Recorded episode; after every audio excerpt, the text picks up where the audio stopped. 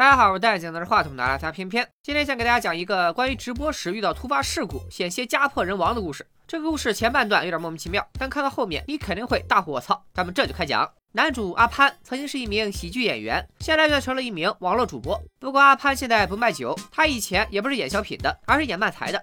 漫才和咱们中国的对口相声很像，也分捧哏和逗哏。具体来说，就是有一个不正常的人负责装傻，还有一个正常的人去吐槽他，节奏明快，包袱密集。国内也有不少玩漫才的，大家有时间可以去看看。那么问题来了，阿潘一个人直播要怎么表演漫才呢？靠 AI。鲁迅先生曾经说过，阿潘家里有两个智能设备，一个是智能音箱，另一个也是智能音箱。其中这个水壶一样的白色音箱叫迈尔斯，咱们叫它小白好了。无论是普通电器，还是手机、电脑这类计算设备，都可以通过它来语音控制。マイルス、お湯沸かして。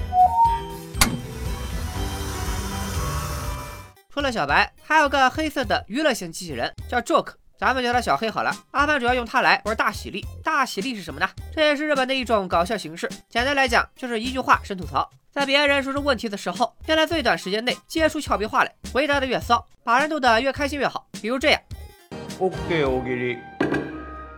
発売後すぐ回収された介護用ロボット原因は阿潘在简单思索后，就会想一个把人逗乐的有趣回答。アクセルとブレーキを踏み間違える。我们国人看大喜力常常会不明其意，因为两国的文化差异大，笑点也是一模一样。你让小日子过得不错的日本人听中国相声，他们大概率也 get 不到笑点。说到剧情，有了这两个 AI 设备，阿潘就可以窝在家里靠直播喜剧表演谋生。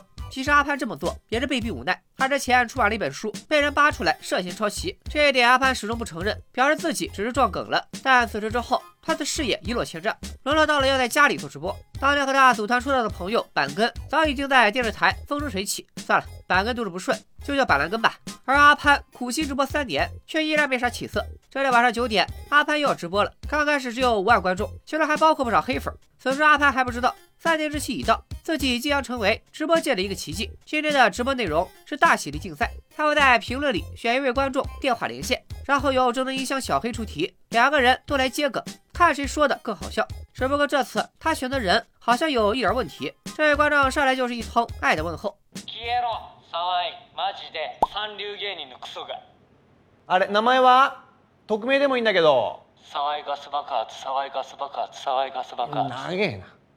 于是阿潘就管这位黑粉叫煤气豹，这起名的水准跟我有一拼。虽然碰到了黑粉，但节目效果整挺好。这会儿直播间人数已经奔七万了，只要流量能起来，这点小事儿那都是老太太和稀粥，不足挂齿。阿潘赶紧切入正题，开始大喜力比拼。不眠症のサンタクロース、その原因は？どうぞ。参ります。エゴサーチがやめらんない。参ります。 SNS のアカウント乗っ取られた。参ります。トナカイとリモート飲み会。参ります。夜中にイーバーフードが100人来る。勉強になります比赛以阿潘的胜利告终。观众朋友们，如果 get 到了大喜力的笑点，可以在弹幕里扣个一；完全没懂的打个二；刷顿脚的都给我点个赞。这里我解释一下阿潘的第二个回答。之前他在电视上看到外卖平台招募了大量女外卖员，所以这里说圣诞老人因为来外卖员睡不着，意思也可能是大半夜来了一百多个美女，这也是接下来的一个伏笔。竞赛结束后，阿潘就挂了电话，开始寻找下一位观众。还没打出去，就有个电话打进来。阿潘喊小白接通电话，打过来的居然是刚刚挂断的煤气豹。问题在于，阿潘明明隐藏了号码，煤气豹却把电话打过来了，这人恐怕是有备而来。你是故意找茬是不是？果然，接下来的对话表明，煤气豹掌握的信息可不止阿凡的号码，还知道他最近挣了不少钱，在别的地方买了一套公寓，让老婆和孩子住。而煤气豹自称他此刻就在那间公寓门前。听到这句话，阿凡的表情有点奇怪，但还是以震惊为主。他质问煤气豹到底是谁？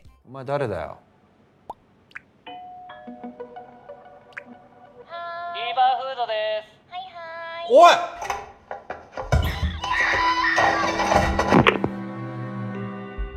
阿潘有点慌，他赶紧给媳妇儿发消息确认，气得表示啥事没有。然后阿潘就露出了若有所思的表情，若无其事的坐下来继续直播。而随着这么出幺蛾子，直播间的人数已经涨到了八万。观众见阿潘风轻云淡的样子，狂喷他家里出事都不着急。没办法，阿潘只能让小白回拨电话，想要证明家人没事。但这次的声音也有一点不对劲。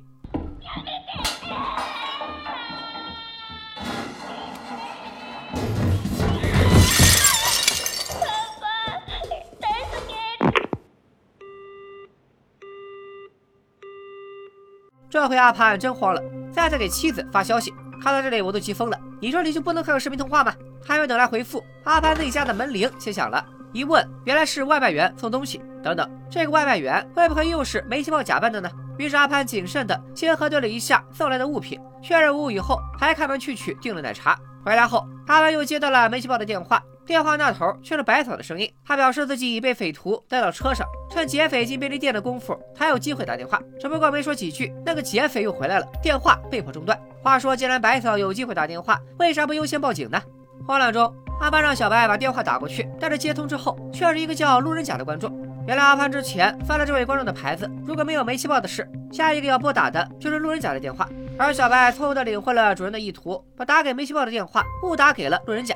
火急火燎的阿潘只能敷衍的表示过几分钟再聊，匆忙挂断了电话。阿潘想暂停直播捋一下思路，话刚说完，煤气爆又打过来告诉他不准停了直播，你媳妇就在便利店上厕所。你敢停直播，我就开车撞进便利店。这位煤气豹到底是什么样的变态，能想出撞便利店这种高调低效的杀人方法？冷静下来的阿潘听出了点东西，他发现那个煤气爆嚣张的声音，居然和自己朋友板蓝根的声音一模一样。可打开电视，板蓝根正在电视上直播节目，怎么可能给自己打电话呢？为了验证一下，阿潘让小白把电话再打过去，看板蓝根会不会在节目上接电话。可惜这次小白又错打给了路人甲，阿潘急忙挂断电话，给煤气爆打过去。电话被接了起来，可电视里刚好进入了广告时间，也没办法验证。阿潘质问煤气爆是不是板蓝根，他把手机拿向镜头，告诉煤气爆白嫂已经回消息了，妻子和女儿安全在家。言外之意可能是板蓝根假扮煤气豹整蛊他，但是煤气豹却表示自己并不是板蓝根。阿潘能收到妻子的消息，也有可能是被盗号了。就在阿潘焦头烂额的时候，有观众看到了一个便利店事故的视频，发到了直播间。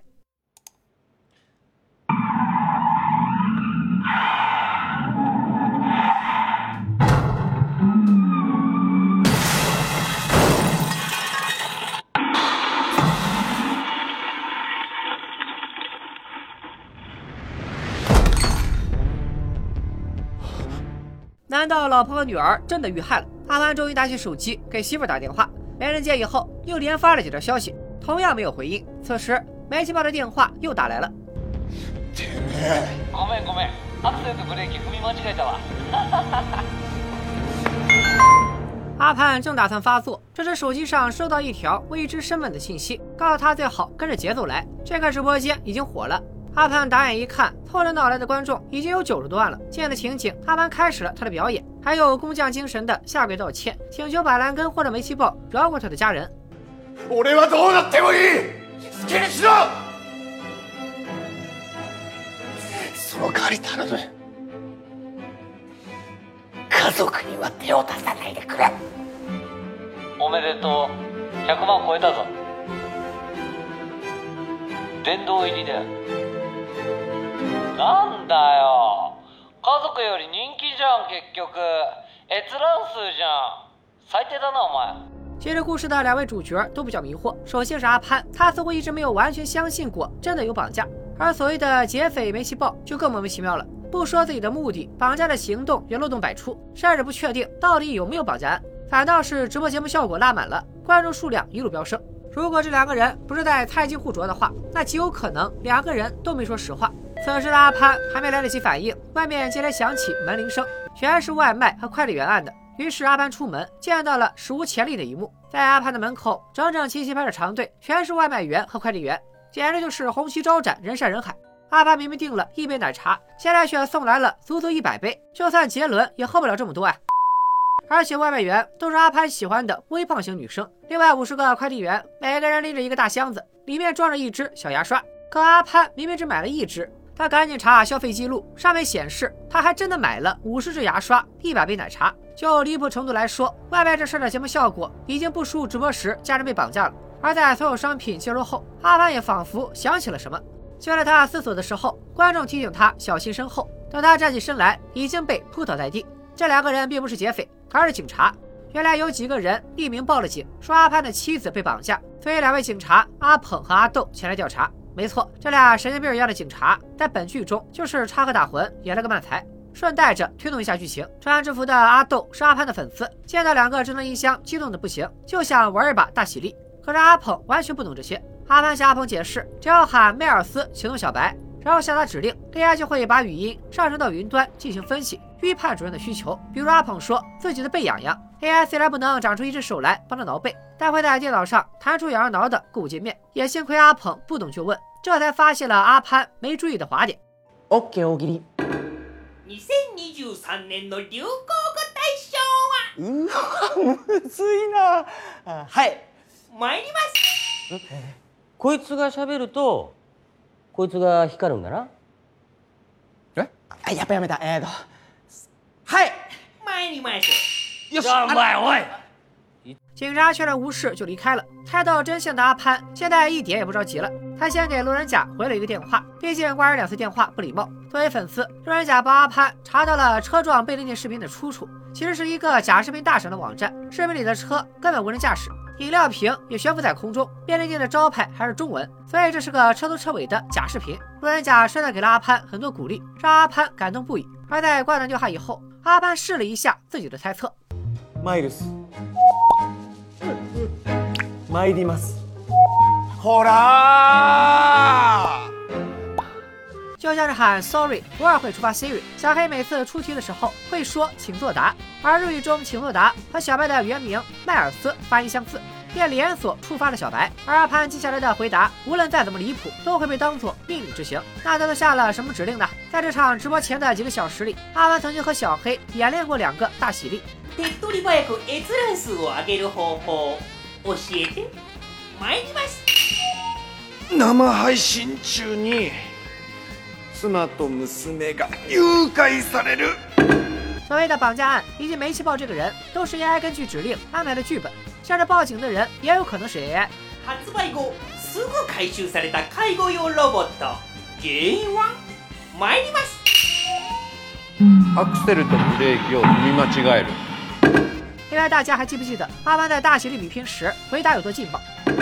不眠症のサンタクロースその原因は参ります SNS のアカウント乗っ取られた参ります夜中にイーバーフードが100人来る这不就都对上了吗？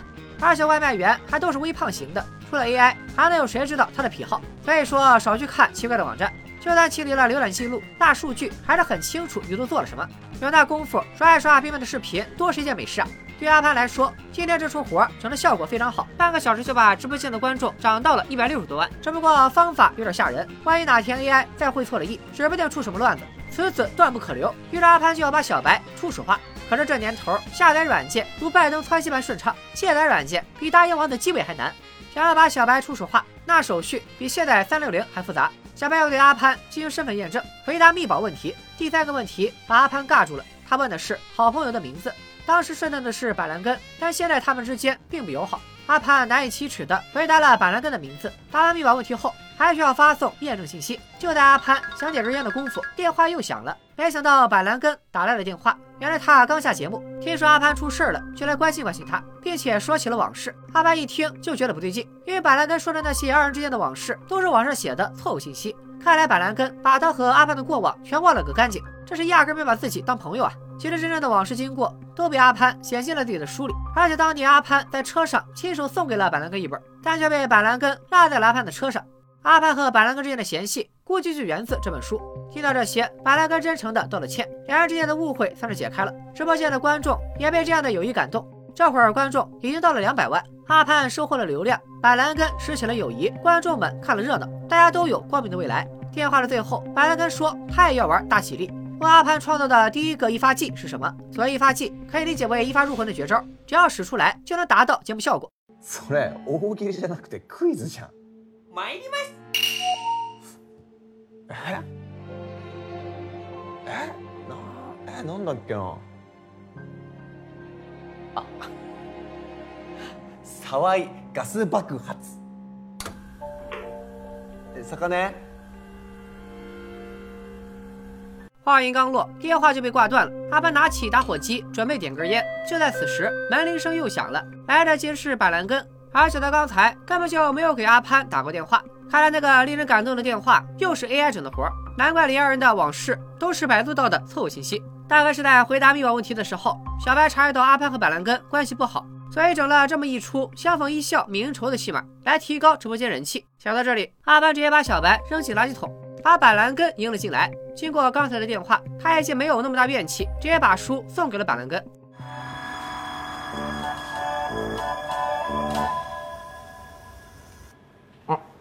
タバコいい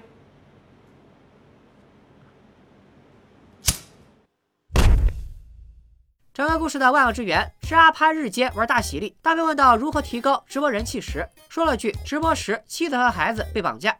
这句话被 AI 当做了指令，所以后来在直播中假扮煤气泡，伪造了绑架案。而为了达成之前踩错油门刹车的指令，AI 还专门找了个装便利店的假视频。没想到的是，在对话中，阿班还给 AI 加了两条新指令：社交账号被盗，以及大半夜来了一百个外卖员。于是就有了接下来一次被盗号和网购一百枚奶茶和五十个牙刷的事。直到警察阿鹏无意中的发现，阿潘终于搞清楚了一切，打算把 AI 初始化，又触发了板蓝根打电话和解的剧本。不巧的是，这次的聊天再次卡出了 bug，AI 接到了煤气爆炸的命令，打开了煤气阀，连带板蓝根一起害了。这部作品名叫《周口二零二二恐慌发布》，说是二零二二，但是一播出于二零二零年。同前段时间和大家分享的《双重约》一样，都是日本疫情期间诞生的作品。整部片子基本是生天斗真在一间房里完成，也是个省时省工省歌率的佳作。原本剧中搞笑的成分是比较重的，只可惜由于文化差异的问题，不熟悉日本文化的人很难领会到笑点。不过抛开这部分不谈，两个 AI 卡 bug 这件事本身就很有趣。不过受限于体量的问题，本片其实还是有很多细节没有交代清楚，比如 AI 为什么要伪造板蓝根的声音打来电话？为啥下了一百袋奶茶会派出一百个外卖员？而不是一个外卖员送一百杯。还有阿潘在老婆疑似遭绑架的时候，一个劲儿发消息等回复，打就不能打个视频呢？类似的小瑕疵还有很多，就像是为了体现出故事离谱的一面而忽略了许多细节。不过整体来讲，这些瑕疵并不影响观众看个乐呵。而且本片主要想表达的还是对科技产品的反思。在片中，AI 设备的智能化程度已经非常高了。剧中的娱乐型机器人小黑，在磨合许久之后，能够根据阿潘的话来捧哏，而小白甚至可以根据几条简单的指令，调动所有电子设备配合演戏，策划一场完整的行动。其实从技术角度来说，这些操作大部分如今都是可以实现的。不知道以后会不会出一部悬疑犯罪片，凶手通过控制 AI 来杀人。在元宇宙愈发火爆的今天，很多互联网科技公司投入大量人力物力进行 AI 设备的开发。像明明这样做影视解说的工作，感觉都快被 AI 所取代了。现在已经有很多解说直接用 AI 来配音。今天想给大家讲一个关于直播时遇到突发事故，险些家破人亡的故事。居然还有人制作 AI 软件，专门撰写影视解说的文案，其实就是搜索多篇别人的解说视频，根据语音自动生成文字，再重新整合洗稿。甚至还有人搞出了自动剪辑软件，输入文案和配音，自动生成视频。警察掏出手枪，机器人举起手，像是在请求警察不要杀自己。但警察还是把这个机器人爆头了，这是为什么呢？先不说这样做出来的解说视频质量有多高，但是它的成本是真的低。我已经有团队帮助，一周顶多也就出个三四篇视频。这种机器号恨不得日更十条，而根据大数据算法，这类账号出现爆款的概率也是很大的。因为很多人看解说只是想听个故事大概，像我们这种爱做深度解析长视频的，其实受众面并不大。如果做不到最头部的位置，变现能力肯定不如那些 AI 批量制作的营销号。或许将来真的有一天，片片也会因为 AI 而失业，但那也是大势所趋，没办法的事。只能趁现在抓紧时间，多干一些视频吧。也希望大家可以多多点赞支持一下，每多一个点赞，也许喵喵就能玩一天下岗。我争取陪你们一起看大片，看到了，拜了个拜。